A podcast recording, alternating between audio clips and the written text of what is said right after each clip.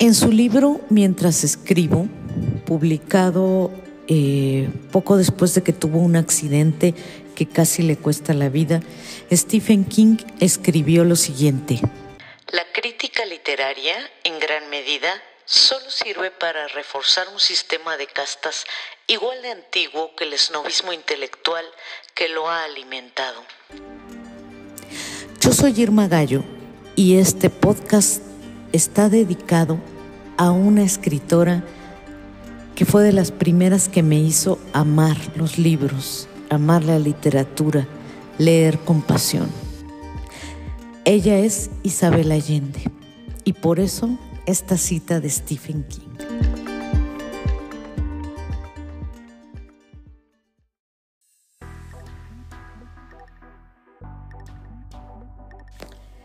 Si no mal recuerdo, la primera novela de Isabel Allende que yo leí fue Paula, en la que narra la enfermedad y la muerte de su hija.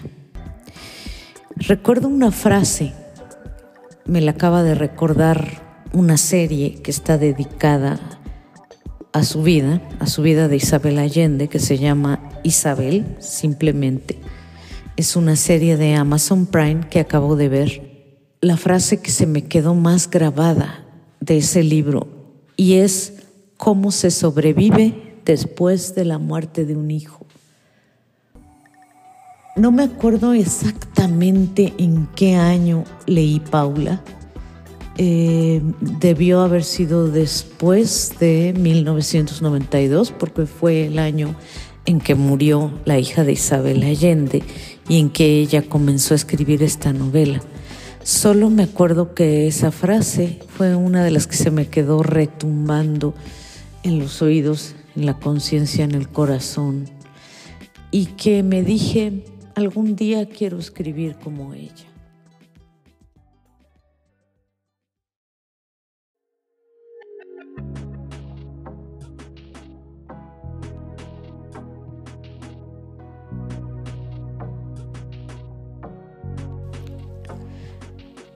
Leí también La Casa de los Espíritus, por supuesto, Eva Luna, de Amor y de Sombra. Durante algunos años leí todo lo que publicaba Isabel Allende. Después crecí, empecé a trabajar en el periodismo cultural y alguien me dijo, no sé quién, a lo mejor fueron alguienes, que la literatura de Isabel Allende era light, que no valía la pena, que era sencilla, eh, sin ninguna complejidad em, estilística, ni temática, ni de ningún tipo, y me la creí. Por eso empecé con esta cita de Stephen King, porque lo que pasa con Isabel Allende ha pasado también mucho con Stephen King eh, los críticos intelectuales, eh, los críticos que se precian de ser muy serios, no lo valoran, no valoran su obra, no de Stephen King, no de Isabel Allende. Eh, pero ahora que acabo de ver esta serie, que vuelvo a decir se llama Isabel y que está en Prime, me pregunto, ¿cuántos escritores y cuántos de estos críticos han vendido 64 millones de copias de sus libros en todo el mundo?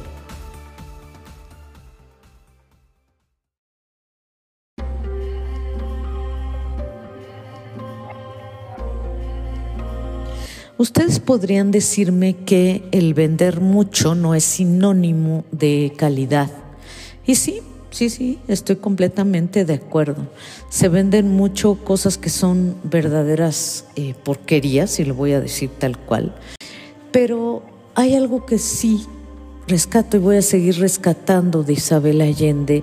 Y es una manera de narrar en la que hace que te sientas parte de la historia, eh, que no puedas dejar de leer, eh, que te dé ilusión seguir leyendo, que no te cueste trabajo entenderla. Y entonces me acuerdo de otra escritora que descubrí ella sí hace poco, que es Sandra Cisneros. Y en el prólogo a la edición por el 25 aniversario del libro que la hizo famosísima, que se llama The House on Mango Street, ella dice que quería escribir un libro que cualquier lector pudiera entender. Y creo que esa es una de las cualidades de Isabel Allende.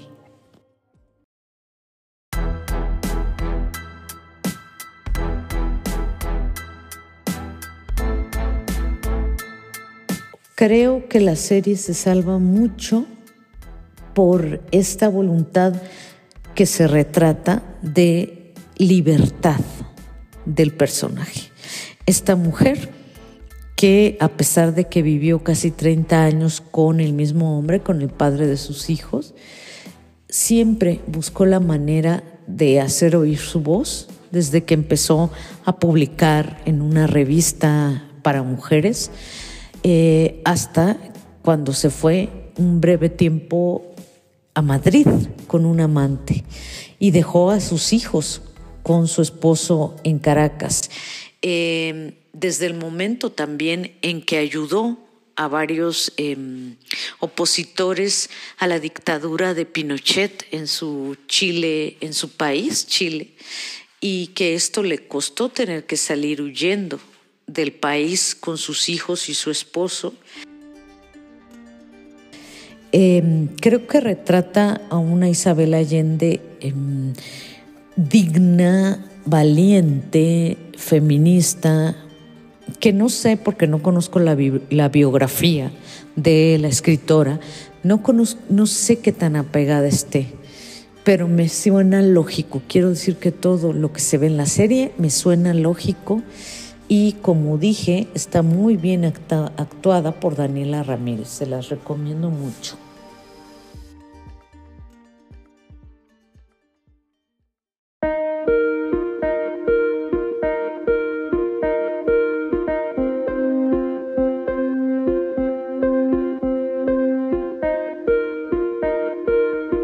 La serie, como les dije en un principio, eh, cuenta los primeros más o menos 50 años de la vida de Isabel Allende y nos acerca también al golpe de Estado en Chile, el golpe de Estado contra Salvador Allende, que por cierto era su tío, otro dato que yo ignoraba.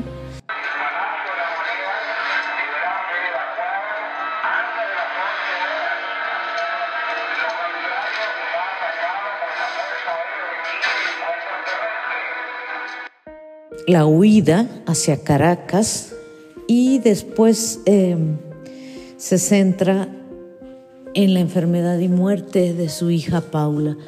Esta parte, eh, toda esta parte que creo que es, es un capítulo entero quizás, porque la serie es una miniserie, son solo tres capítulos, creo que es un capítulo entero, un capítulo y medio eh, sobre la enfermedad y muerte de Paula. Es sin duda alguna lo más entrañable.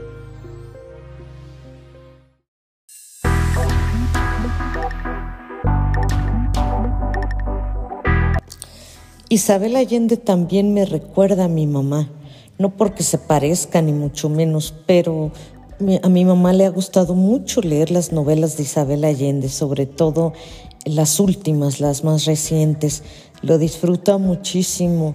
Creo que hay ahí una identificación de mujer a mujer y yo también podría hablar de elementos que me identifican con Isabel Allende.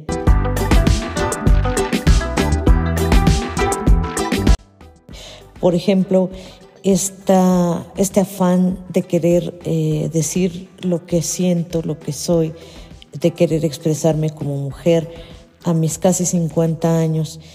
Isabel Allende publicó su primera novela, La Casa de los Espíritus, cuando casi iba a cumplir 40 años, después de no sé cuánto tiempo, pero bastante, eh, que terminó de escribir la novela, que buscó agentes editoriales ayudada por su madre y que no tuvo éxito. Por fin, en 1991, me parece, eh, en España se publicó La Casa de los Espíritus, que se convirtió en un exitazo. Ha vendido, como les dije, millones de ejemplares. Incluso hay una película eh, hollywoodense con Meryl Streep, con Antonio Banderas, con Jeremy Irons, si no me equivoco, con Winona Ryder también. Memory is fragile. And a lifetime is brief. Y esto marcó el inicio del gran éxito que ha tenido Isabel Allende, que es la escritora en español más leída en todo el mundo.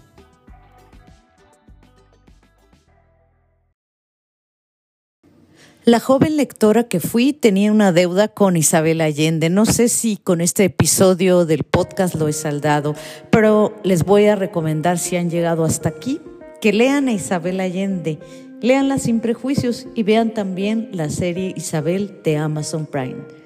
Este fue un episodio más de el podcast de la libreta de Irma y nos escuchamos muy pronto.